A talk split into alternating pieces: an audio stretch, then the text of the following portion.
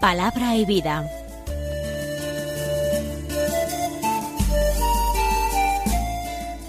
Con el padre Manuel Horta desde Sevilla.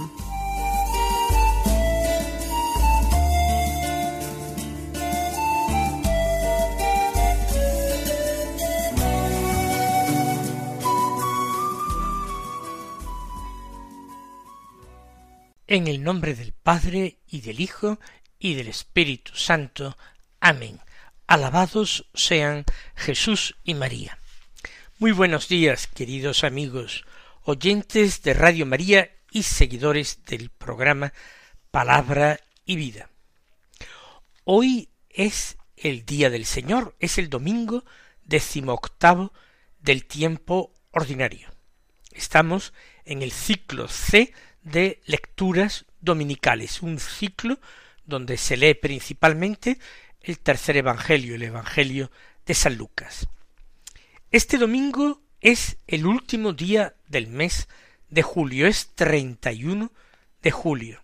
Al tratarse de un domingo, no celebramos la memoria ni la fiesta de ningún santo. Sin embargo, recordemos que el último día de julio eh, nos trae la fiesta de San Ignacio de Loyola, y que es un grandísimo santo español, uno de los grandes personajes que más han influido en la espiritualidad de la Iglesia católica. Yo pienso que al nivel o a la altura de un San Benito, de un San Bernardo, de un San Francisco de Asís, el autor de los ejercicios espirituales, el fundador de la Compañía de Jesús y autor también de sus constituciones, ocupa un lugar, un puesto de honor, como digo, en la historia de la Iglesia, en la historia de la espiritualidad. Dicho lo cual, nosotros vamos a centrarnos en la palabra de Dios, ya que el domingo es el día del descanso, es el día del ocio, la Iglesia nos manda, es uno de los cinco mandamientos de nuestra Santa Madre la Iglesia, no realizar trabajos que no sean imprescindibles o movidos simplemente por el ánimo de lucro. Es el día no sólo, como digo, del descanso, del ocio, sino también es el día de la Eucaristía y el día de la palabra de Dios. Un día en que nosotros debemos meditar la palabra, debemos escucharla al menos, tratar de recordarla y llevarla luego a la vida, a la práctica, ponerla por obra, no sea que nos ocurra aquello que Jesús ya había ah, predicho previsto en el Evangelio con aquella comparación o aquella parábola de aquel que recibe la semilla, pero luego no se preocupa de hacerla fructificar y la semilla se pierde. Nosotros que recibimos esa semilla de la palabra de Dios, tratemos de que fructifique en nosotros, con frutos de buenas obras. Vamos a comenzar por el Evangelio de San Lucas, que tiene una relación bastante clara y estrecha con la primera lectura, que es del libro del Eclesiastés, un libro que no se lee demasiado en la liturgia. Pero vamos a empezar por el Evangelio. Del capítulo doce de San Lucas, los versículos trece al veintiuno, que dicen así. En aquel tiempo dijo uno de entre la gente a Jesús, Maestro, dile a mi hermano que reparta conmigo la herencia. Él le dijo, Hombre, ¿quién me ha constituido juez o árbitro entre vosotros? Y les dijo Mirad, guardaos de toda clase de codicia, pues aunque uno ande sobrado, su vida no depende de sus bienes. Y les propuso una parábola. Las tierras de un hombre rico produjeron una gran cosecha, y empezó a echar cálculos diciéndose ¿Qué haré? No tengo dónde almacenar la cosecha. Y se dijo haré lo siguiente derribaré los graneros y construiré otros más grandes y almacenaré allí todo el trigo y mis bienes. Y entonces me diré a mí mismo, alma mía, tienes bienes almacenados para muchos años. Descansa, come, bebe, banquetea alegremente. Pero Dios le dijo, necio, esta noche te van a reclamar el alma. ¿Y de quién será lo que has preparado? Así es el que atesora para sí y no es rico ante Dios. Comienza el texto con esta intervención de un hombre del que no se dice nada más sino que estaba entre la gente. No es alguien que venga a ver a Jesús a solas. Es uno de la multitud. Y viene con una petición. Pero no es que Jesús vaya a curar a un familiar suyo enfermo. No es un ofrecimiento de seguirle incondicionalmente a donde quiera que vaya. No es ni siquiera un favor que se le pide de sanación, recuperar la vista, eh, verse libre de, de la lepra, etcétera, nada de eso. Se trata de un problema cotidiano y legal. Dile a mi hermano que reparta conmigo la herencia. Una petición que tampoco tiene que sorprendernos, porque los problemas de herencias entre hermanos, por desgracia, son muy frecuentes y ponen de manifiesto a veces la avidez del ser humano que entroniza el dinero por encima de los vínculos familiares o de las relaciones fraternas. En primer lugar, yo observo una interesante semejanza entre esta petición que realiza el hombre anónimo y aquella otra que en el mismo Evangelio realiza Marta de Betania a Jesús en una ocasión en que lo tiene como huésped en su casa. Ella, Marta, se afana con el servicio, con la preparación de la comida y de todo lo necesario para agasajar a su huésped, a Jesús. Pero, viendo que su hermana María no le ayuda con el servicio, sino que sentada a los pies de Jesús escucha con atención, con fervor sus palabras, va Marta a plantarse delante de Jesús, a decirle, dile a mi hermana que me ayude con el servicio. Aquí, dile a mi hermano que reparta conmigo la herencia. En ambos casos, alguien que tiene un hermano, en este caso, una hermana, en el caso de Marta, le piden a Jesús que intervenga junto a su hermano o a su hermana para que haga algo que a él le conviene. Le conviene que reparte la herencia con él, le conviene que comparta con ella la carga del trabajo y del servicio. En ambos casos, Jesús rehúsa intervenir. Entre hermanos tiene que haber suficiente confianza y cariño como para hablarse las cosas, plantearse las peticiones. Por tanto, no es preciso recurrir a intermediarios, hay que hablarlo entre ellos. Esa es la primera eh, cosa, la primera observación que a mí me llama la atención. Y Jesús que no dice ni que sí ni que no. A Marta le reconviene cariñosamente Marta, Marta, tú te afanas, te ocupas con muchas cosas, cuando una sola es necesaria. Y María ha escogido entonces la mejor parte, la escucha de la palabra. Ha escogido al Señor, ha escogido a Dios. Y a este hombre Jesús le dice, guardaos de toda clase de codicia. ¿Por qué? Porque el afán de dinero, se ha convertido en su verdadero interés. Y es preferible servir a otro Señor distinto al dinero. Yo no soy, dice también Jesús, juez o árbitro entre vosotros.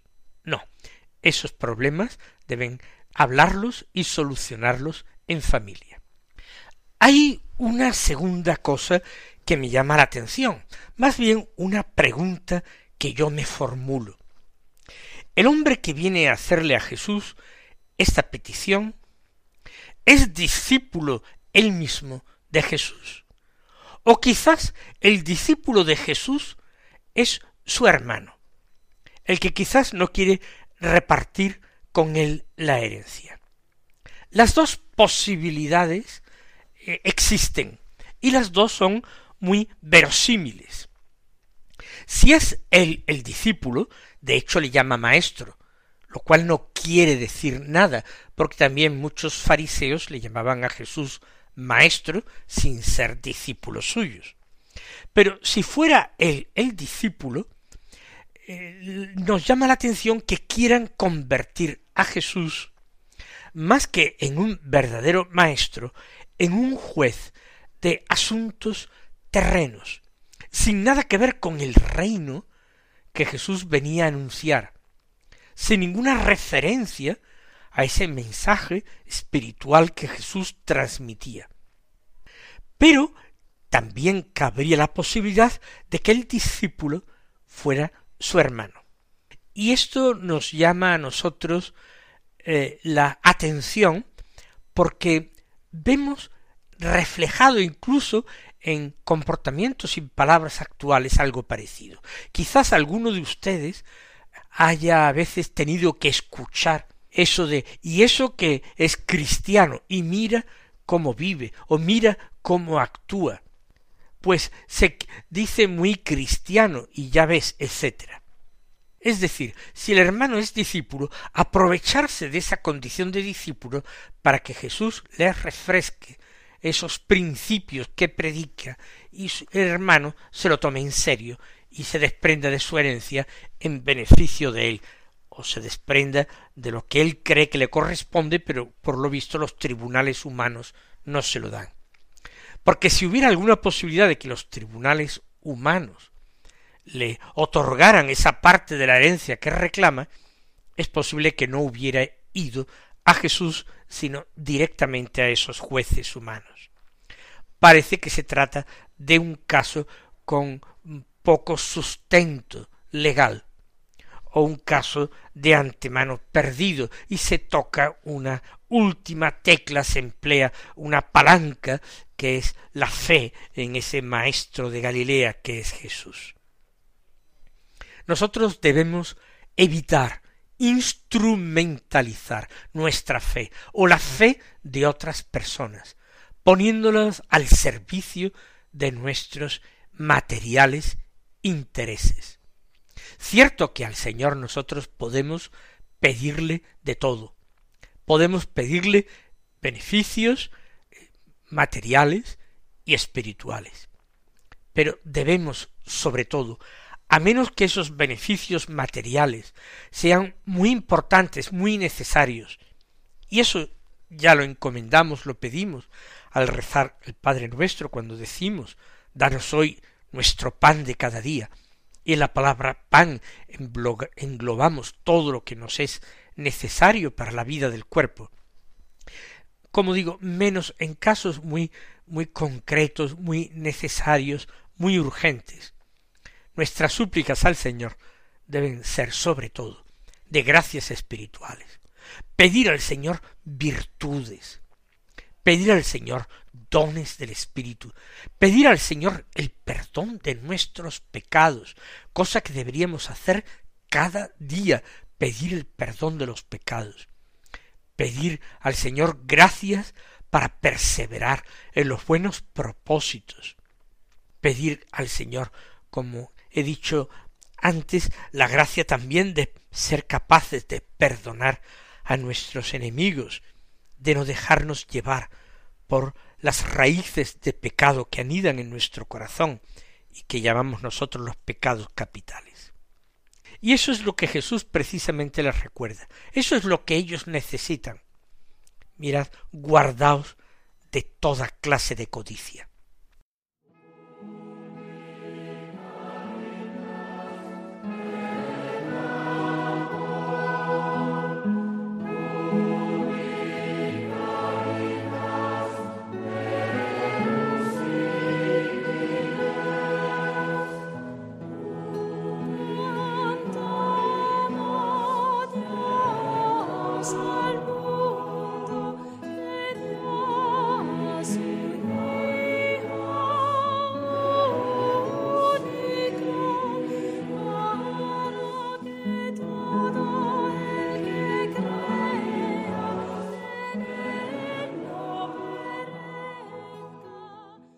Primero Jesús rechaza el cargo de juez para asuntos materiales, temporales, humanos.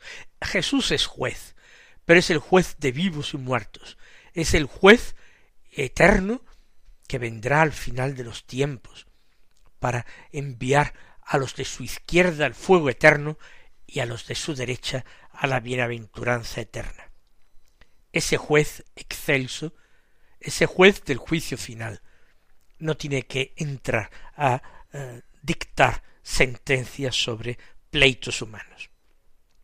Pero Jesús, como dicho, previene contra esas raíces de pecado que están en el corazón del hombre. Guardaos de toda clase de codicia, porque el Señor que lee los corazones ha descubierto en el corazón de este hombre de la multitud, de este hombre anónimo, ha descubierto la codicia. No lo mueve un sentimiento de justicia, lo mueve un sentimiento de codicia. Aunque uno ande sobrado, su vida no depende de sus bienes. No por tener más, mi vida está más segura, mi vida está muy segura si yo la pongo en manos de Dios estando mi vida y la de los míos y todos mis negocios y asuntos y problemas en manos de Dios, están en las mejores manos, y yo puedo entonces dormir y descansar tranquilo, porque como dice el salmista, el Señor me protege. No depende de los bienes materiales la vida del hombre. Y entonces Jesús le propone una parábola, no sólo a aquel hombre, sino a todos los que le escuchan. Es el hombre rico que logra una gran cosecha en sus campos y que entonces planea, planifica. ¿Qué haré? No tengo dónde almacenar la cosecha. Si no tiene dónde almacenarla, entonces o se va a eh, estropear en los campos y no se recoge la cosecha, o va a tener que venderla al precio que le den, aunque sea muy muy barata, porque los precios ante la abundancia de oferta hayan bajado. Él no quiere ni que se le pierda eh, una parte importante de la cosecha, ni venderla a bajo precio. ¿Qué haré? ¿Dónde almacenarla? para poder venderla en los momentos de mayor carestía y obtener mejor precio. Se dijo haré lo siguiente derribaré graneros, construiré otros más grandes, almacenaré allí todo el trigo y mis bienes. Ahora ese hombre podría sentirse seguro, tiene de sobra, para el momento actual y para el futuro. Por eso dice, me diré a mí mismo, alma mía, tienes bienes almacenados para muchos años, descansa, come, bebe, banquetea alegremente. Pero Jesús da la enseñanza al final. No, en las propias previsiones, en esa habilidad para los negocios, en esa capacidad de emprendimiento, en nada de eso podemos poner la confianza, porque sabemos con experiencia puramente humana que todo eso puede fallarnos, por muy minuciosamente que hayamos previsto el futuro nos trae siempre una sorpresa que puede ser desagradable. No nos sintamos seguros, no digamos jamás eso de tengo almacenado para muchos años. y ahora a descansar, a vivir la vida, a disfrutar. Porque Dios le dijo, necio esta noche te van a reclamar el alma. Y esas personas que se creen inmortales, que han atesorado, no para una vida, sino para cien vidas que vivieran, y de repente una enfermedad que es incurable se cierne sobre él. Y lo que era gozo, alegría y confianza se viene abajo, porque ni los mejores médicos, ni los tratamientos más eh, modernos y definitivos pueden encontrar respuesta a ese terrible problema de la muerte y del dolor y de la angustia que le acompaña. Necio es el hombre que confía en los bienes materiales, que, como dice Jesús en la conclusión de este texto, no es rico ante Dios. Cuánta preocupación de muchos de ser ricos y famosos. La fama es algo que atrae tanto hoy día como el dinero. Algunos venderían literalmente su alma con tal de salir en los medios, de ser envidiados por los hombres, de ser famosos. ¿Y para qué? Si esta noche, cualquier noche de nuestra vida, antes o después, porque no está en nuestra mano alargarla, si esta noche, la que sea, nos van a reclamar el alma, y nos la van a reclamar para un juicio en el que no tendremos más abogado que nuestras propias obras. ¿De quién será lo que has preparado? O, según otra traducción, ¿de quién será lo que has almacenado? Todas tus previsiones, toda tu astucia. ¿Dónde para todo ello? Pues así, dice Jesús, es el que atesora para sí y no es rico ante Dios, el que atesora bienes materiales. Atesorar virtudes es legítimo. Jesús mismo nos lo dice en el Sermón de la Montaña. Haceos tesoros en el cielo, donde no hay ladrones que oraden y roben, ni hay eh, polilla que o carcoma que destroce los bienes.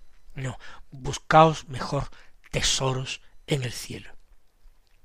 Pues vamos, queridos hermanos, a pedir la gracia de hacernos ricos ante Dios, verdaderamente ricos, con esa riqueza que es la única que podremos llamar, llevarnos a la otra vida, la riqueza del amor como virtud más importante que no pasará jamás, y de todas las demás virtudes teologales y cardinales. Que el Señor os colme con sus bienes y hasta mañana si Dios quiere.